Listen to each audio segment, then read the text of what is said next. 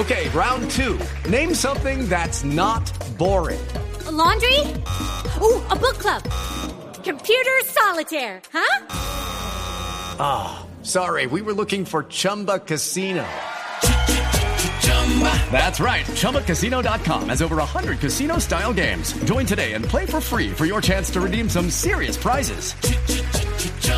ChumbaCasino.com. No purchase necessary. Full prohibited by law. 18 plus terms and conditions apply. See website for details.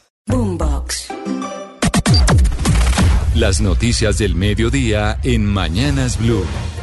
Como siempre, empezamos a conectarnos con el equipo informativo de Blue Radio para actualizarnos de las noticias más importantes que acontecen hasta ahora en Colombia y en el mundo. Hace algunos minutos les contábamos con Ana Cristina Restrepo sobre cómo le quitaron las condecoraciones al general en retiro Jesús Armando Arias Cabrales por su participación en la retoma del Palacio de Justicia. Pues Andrés Carmona, el Centro Democrático está cuestionando esa decisión que se tomó el 15 de enero, es decir, hace dos días por parte del Ministerio de Justicia. Así es, Camila, y es que un gran malestar generó en el Centro Democrático este decreto que, como usted mencionaba, le retira todos los honores al general Arias Cabrales. Para la senadora eh, María Fernanda Cabal, es inconcebible que quienes hicieron parte del M-19 sean hoy los que le quiten los honores al general Cabrales. Escuchemos no está establecido. No puede ser que los victimarios que entraron a Palacio de Justicia, sangre y fuego, asesinando a los vigilantes y quemando vivos a los magistrados,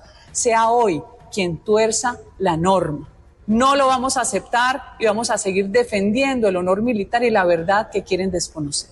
Lo que dicen los congresistas del Centro Democrático es que van a buscar todo mecanismo legal y jurídico para restaurarle los honores al general Arias Cabrales, ya que según ellos consideran que en la Constitución está estipulado que esta decisión solo se puede hacer por los casos que determine la ley y no por la voluntad del gobierno nacional. Y esto también en el marco, Andrés Carmona, de la decisión que ha tomado el Ministerio de Cultura de hacer una serie de eventos, entre otras, para hablar de lo que fue eh, el robo o la, toma de la espada del eh, Libertador el 17 de enero de 1974 por parte del M-19. Es que hay todo un debate alrededor de lo que está pasando específicamente con los hechos que eh, protagonizó esa guerrilla en su momento. Así es, Camila, y además súmele usted evento en Museo Nacional que se realizó esta mañana y que va a ser esta tarde en la Quinta de Bolívar, una hora emblemática, cinco y media de la tarde, por ser la hora en la que se entraron los integrantes del M-19 para quedarse ahí en la noche para el robo de la espada hace 50 años,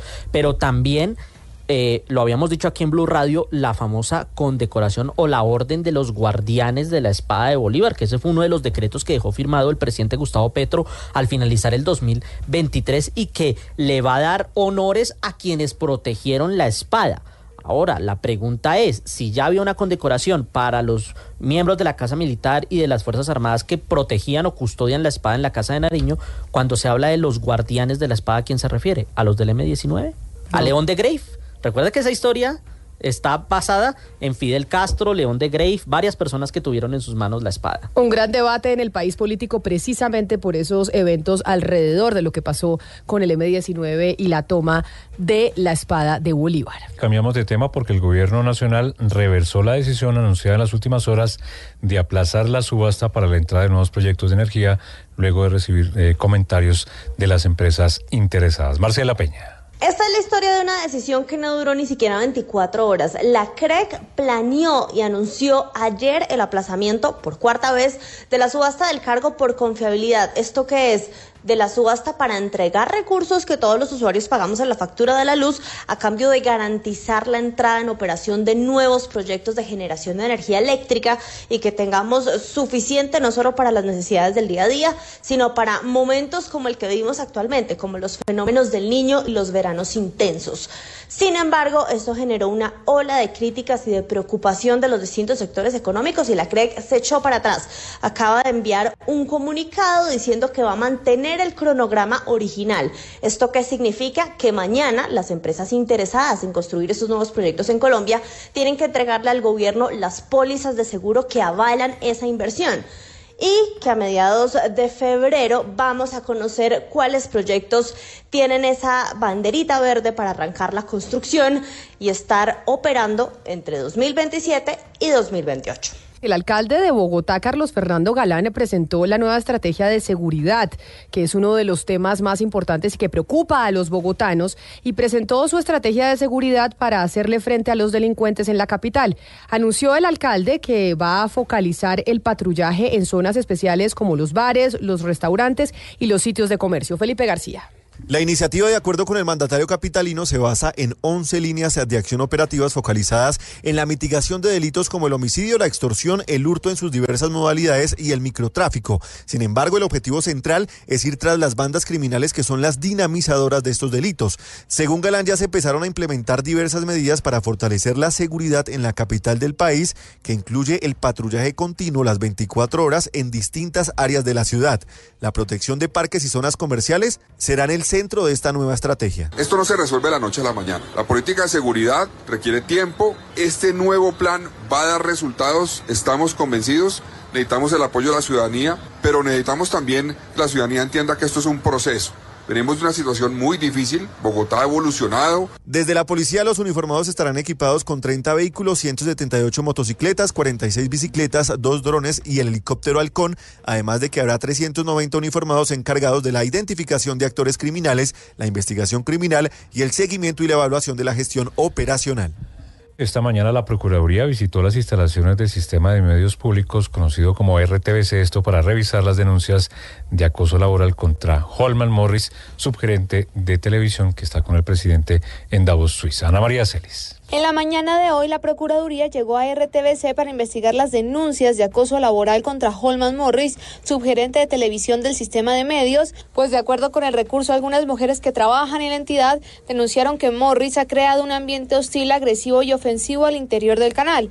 La Procuraduría informó que escuchó al Comité de Convivencia y Disciplinario del Sistema de Medios Públicos en el proceso por el presunto caso de acoso laboral que se le sigue al subgerente y tras la visita, el Ministerio Público constató los procedimientos del Comité de Convivencia que espera escuchar este viernes a Silvana Orlandelli, una de las mujeres que presentó quejas contra el funcionario. Y noticia importante la tiene Oscar Torres hasta ahora que se conecta con nosotros porque el ministro de Salud, Guillermo Alfonso Jaramillo Oscar, sigue defendiendo la demanda que puso contra 21 EPS y asegura que el gobierno ha cumplido con los pagos de la UPC, de la unidad por capitación, que es lo que dicen las EPS, pues no ha cumplido el gobierno nacional pues es que el ministro de Salud vuelve a decir que la UPC se, pagó puntual y anticipadamente. Además, ha mostrado diferentes gráficas y cifras demostrando que el gobierno en este caso ha hecho los cálculos correctos y a partir de unos eh, datos que les proporciona las mismas EPS, por lo que dice que las EPS no tienen derecho a decir que estos cálculos están mal, sino que son basados en la misma información que ellas envían al Ministerio de Salud.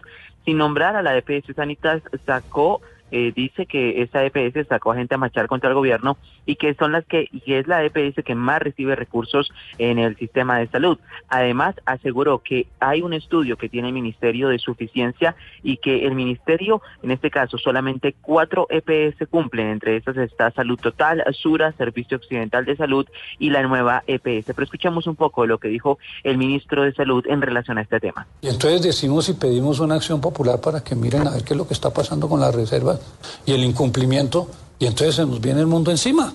Nosotros tenemos, con todo respeto, que pedir que, mm, porque es que no estamos jugando con los, con, con más que, que con, con, el presupuesto nuestro, no, estamos jugando con el presupuesto de todos los colombianos, que casi representan el 20% del presupuesto nacional. Es una cantidad de, de dinero, es monstruosamente grande. Y como lo manejan como quieren, sin, sin auditoría ni nada, pues es que no se puede hacer la reforma. Porque los intereses son supremamente grandes de un grupo pequeño elitista, burgués, que lo vamos a decir en términos más adecuados. Dice Camila además el ministro que los presupuestos máximos para este año se adicionaron medicamentos de diferentes eh, temas como enfermedades huérfanas, nutricionales y procedimientos y que se calcula que esto costaría 450 mil millones de pesos y se les dio a la CPS 2 billones de pesos, por lo que tienen cerca de un 400 mil millones de pesos adicionales. Oscar, en esas declaraciones que usted nos acaba de compartir del ministro de Salud Guillermo Alfonso Jaramillo, continúa con sus declaraciones ideologizadas porque acaba de mencionar que esto obedece frente a los intereses que quiere defender un grupo elitista burgués en Colombia, en contra de la mayoría de los ciudadanos. ¿A quién se refiere el ministro cuando hace esas aseveraciones? ¿A las EPS o a quién particularmente? ¿A los directivos de las EPS? ¿A los colombianos que reciben buenos servicios de esas EPS y no a los que reciben pésimo servicio? ¿A quién está haciendo referencia?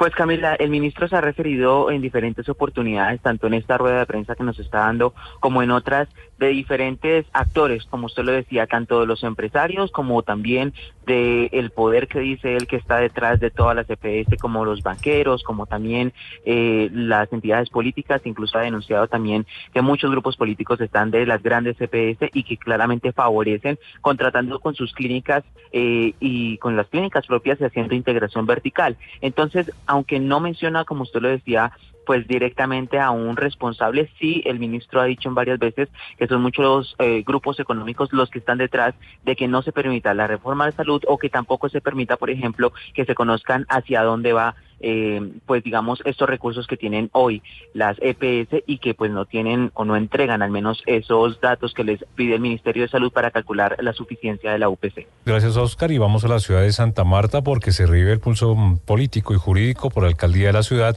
Jorge Agudelo presentó una nueva demanda de nulidad electoral contra Carlos Pinedo Cuello. Vamos a Santa Marta, William Agudelo. El excandidato de Fuerza Ciudadana, Jorge Agudelo Apresa, quien perdió la alcaldía de Santa Marta en medio de una disputa jurídico-electoral contra el hoy alcalde, Carlos Pinedo Cuello, decidió recurrir a un nuevo recurso, una demanda de nulidad radicada ante el contencioso administrativo en el Tribunal del Magdalena. Dicha demanda también tiene una solicitud de suspensión provisional del actual alcalde Pinedo, así lo explicó Rodolfo Juan, abogado de Agudelo. Nosotros presentamos una demanda de nulidad electoral que pretende la nulidad del acto eleccionario del doctor Carlos Pinedo Cuello y que solicitamos adicionalmente una medida de suspensión provisional. Hasta el momento no se conoce el nombre del magistrado que le ha tocado el reparto de esta demanda. Por su parte, Jorge Agudelo y el partido Fuerza Ciudadana aseguran que darán la pelea hasta en las últimas instancias para que se les devuelva su derecho de ser el alcalde electo de Santa Marta. La noticia internacional. En el mundo, el presidente argentino Javier Milei atacó en el foro de Davos las agendas internacionales del feminismo y del medio ambiente, considerándolas parte de la influencia que el socialismo está teniendo en las políticas económicas de Occidente. En lo único que devino esta agenda del feminismo radical es en mayor intervención del Estado para entorpecer el proceso económico, darle trabajo a burócratas que no le aportaron nada a la sociedad, sea en formato de ministerios de la mujer o organismos internacionales dedicados a promover esta agenda. Otro de los conflictos que los socialistas plantean es del hombre contra la naturaleza. Sostienen que los seres humanos dañamos el planeta y que debe ser protegido a toda costa, incluso llegando a abogar por mecanismo de control poblacional o en la agenda sangrienta del aborto. En su discurso en Davos, Milei también defendió al capitalismo e invitó a los ejecutivos y empresarios de todo el mundo a invertir en Argentina. La noticia deportiva. La noticia deportiva llega desde la Comisión Arbitral de la Federación Colombiana de Fútbol, quien dio a conocer la lista de árbitros que dirigirán la final de ida de la Superliga 2024, que disputarán Junior y Millonarios, los campeones de liga del año pasado. El central será Diego Ruiz del Meta, asistido por Cristian Aguirre de Caldas y Víctor Wilches de Boyacá. El cuarto árbitro será Diego Ulloa del Valle y el bar estará a cargo de Leonard Mosquera, asistido por John González, ambos de Antioquia. El partido de ida de la Superliga será mañana a las 8 de la noche en Barranquilla y el partido de vuelta será el próximo miércoles 24 de enero en el Campín. La Dimayor aún no ha anunciado cifras oficiales por premios, pero el año pasado el campeón recibió 524 millones de pesos y el subcampeón 264, por lo cual se espera que en esta edición el premio sea igual o mayor que el año pasado. Las principales tendencias en redes sociales. A esta hora, numeral Santos Borré tendencia a redes sociales con más de 55 mil menciones en X. Y todo porque el colombiano firmó su nuevo contrato con el Inter de Brasil en territorio alemán, hasta donde viajó la directiva del Colorado, como se le conoce al equipo de Porto Alegre. En el club estará hasta diciembre del 2028. El video de la presentación del colombiano fue muy emotivo y ya se conoció la primera imagen del delantero con la camiseta del equipo al lado del presidente del club, que le auguró muchos éxitos. Recuerde que esta tendencia y todas las noticias las pueden encontrar en blurradio.com. Boombox. It is Ryan here and I have a question for you. What do you do when you win? Like, are you a fist pumper? A woohooer, a hand clapper, a high fiver. I kind of like the high five, but if you want to hone in on those winning moves, check out Chumba Casino. At ChumbaCasino.com, choose from hundreds of social casino style games for your chance to redeem serious cash prizes. There are new game releases weekly, plus free daily bonuses. So don't wait. Start having the most fun ever at ChumbaCasino.com. No purchase necessary. VGW. Void were prohibited by law. See terms and conditions. 18 plus.